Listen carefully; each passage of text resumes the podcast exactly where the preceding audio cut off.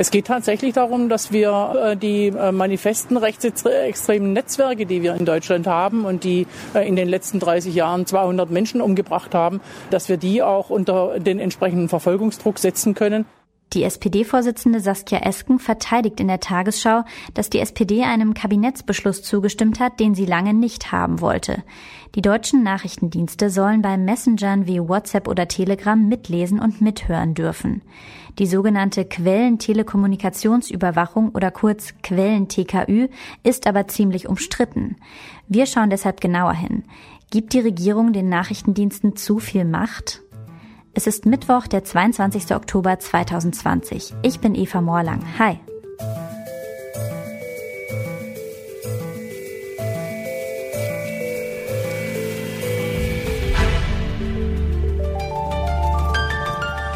Zurück zum Thema.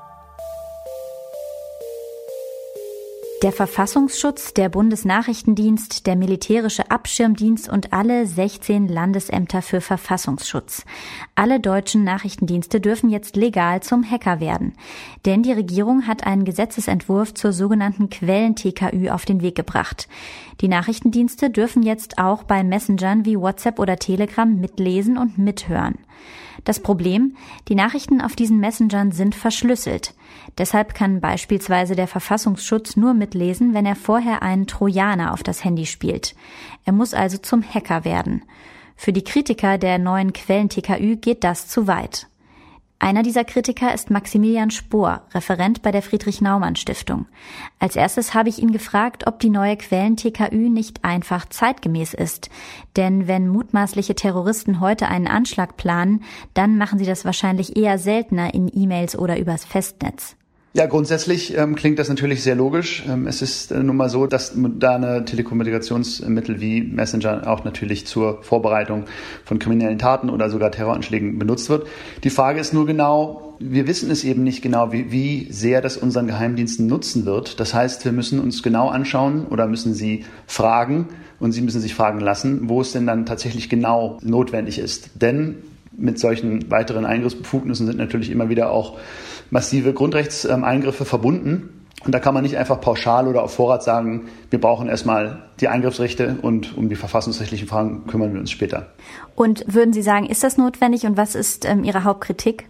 Grundsätzlich muss man ja sehen, dass diese Quellenticker den Polizeibehörden ja schon seit ähm, einigen Jahren zur Verfügung steht. Überraschenderweise, äh, und das widerspricht sich so ein bisschen mit der politischen Rhetorik, dass das sozusagen ein Eingriffsbefugnis ist, die wirklich völlig alternativlos ist. Überraschenderweise hat der WDR zum Beispiel im letzten Herbst festgestellt, dass diese Staatstrojaner, die eben die Polizeibehörden schon nutzen dürfen für so eine Quellen-TKÜ, überhaupt gar nicht häufig angewendet werden. Und da äh, wird es natürlich dann wirklich problematisch, weil man kann nicht mit dem Argument und mit der Angstmache den, den Wählern erzählen, wir brauchen das unbedingt, sonst ähm, haben wir morgen äh, jede Woche so einen Terroranschlag. Ähm, und dann kommt hinten heraus raus, dass das gar nicht genutzt wird. Also da, das ist ähm, sozusagen ja das erste Problem, dass wir da doch Bedenken haben, dass das ähm, gar nicht so viel bringt, wie das behauptet wird. Und also wenn man jetzt sagen würde, okay, das wird im Endeffekt gar nicht so viel genutzt werden, wurde auch in Vergangenheit gar nicht so viel genutzt, könnte man jetzt sagen, okay, ist ja nicht so schlimm, wenn sowieso nicht so viel genutzt wird, aber auf der anderen Seite entstehen ja auch noch für die Nutzer, so wie ich es verstanden habe, zusätzliche Sicherheitslücken. Können Sie das noch mal kurz erklären?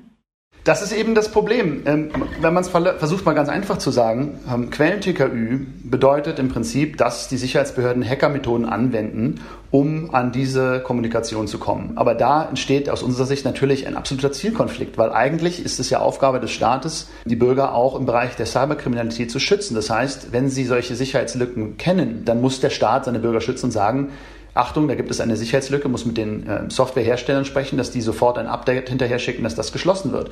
Gleichzeitig entsteht natürlich der Druck, dass die Sicherheitsbehörden dann sagen, wartet mal noch, ähm, wir haben hier gerade eventuell ähm, Zugriff auf eine eventuell gefährliche Person. Also das funktioniert aus unserer Sicht nicht. Da müssen wir einen besseren Weg finden, weil da ähm, ja, hat man absoluten Konflikt.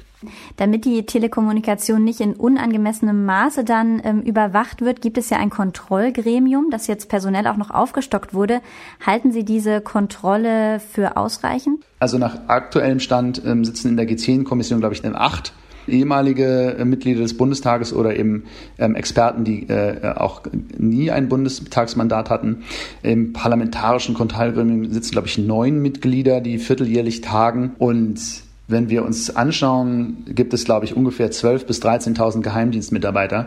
Also solche Kontrolle ist extrem wichtig. Es ist gut, dass wir sie haben. Ich kann mir nur nicht so richtig vorstellen, wie allein eine Dimensionen und auch wenn man sich überlegt, was jetzt mit der Digitalisierung für zusätzliche Überwachungs- äh, Massenüberwachungsmittel quasi jährlich ähm, neu entstehen. Ich kann mir nicht ganz vorstellen, wie die eine so feinteilige Kontrolle durchführen können, wie zum Beispiel im Auge zu behalten, ob tatsächlich die Quellen-TKÜ nur Quellen-TKÜ bleibt, sondern doch dann vielleicht in der Praxis in eine Online-Durchsuchung ausartet, die im technischen Sinne im Prinzip genau das gleiche ist. Dass die neue Quellen-TKÜ wirklich nur Quellen-TKÜ bleibt, das ist der SPD besonders wichtig. Denn mit der Quellen-TKÜ dürfen die Nachrichtendienste nur aktuelle Chats live mitlesen. Sie dürfen das Handy nicht nach allem Möglichen durchsuchen. Unter dieser Bedingung hat sich die SPD mit der Union geeinigt, obwohl sie lange gegen die neue Regelung war. Helge Lind ist Bundestagsabgeordneter und Innenexperte der SPD. Ich habe ihn gefragt, ob die Regierung den Nachrichtendiensten jetzt nicht zu viel Macht gibt. Man wäre unehrlich, wenn man sagen würde, dass das kein massiver Eingriff in die Freiheitsrechte ist, denn das ist es. Es ist ein Grundrechtseingriff. Umgekehrt aber besteht auch eine Dringlichkeit und die kann man konkret benennen, nämlich dass es nicht darum geht, einfach jeden Bürger, jede Bürgerin abzuhören und deren Chats und Kommunikation abzugreifen, sondern insbesondere wehrhafter zu sein gegen Rechtsextremisten, Rechtsradikale und Terroristen aus unterschiedlichen Bereichen, aber gerade im Bereich des Rechtsextremismus ist dieser Bedarf gegeben.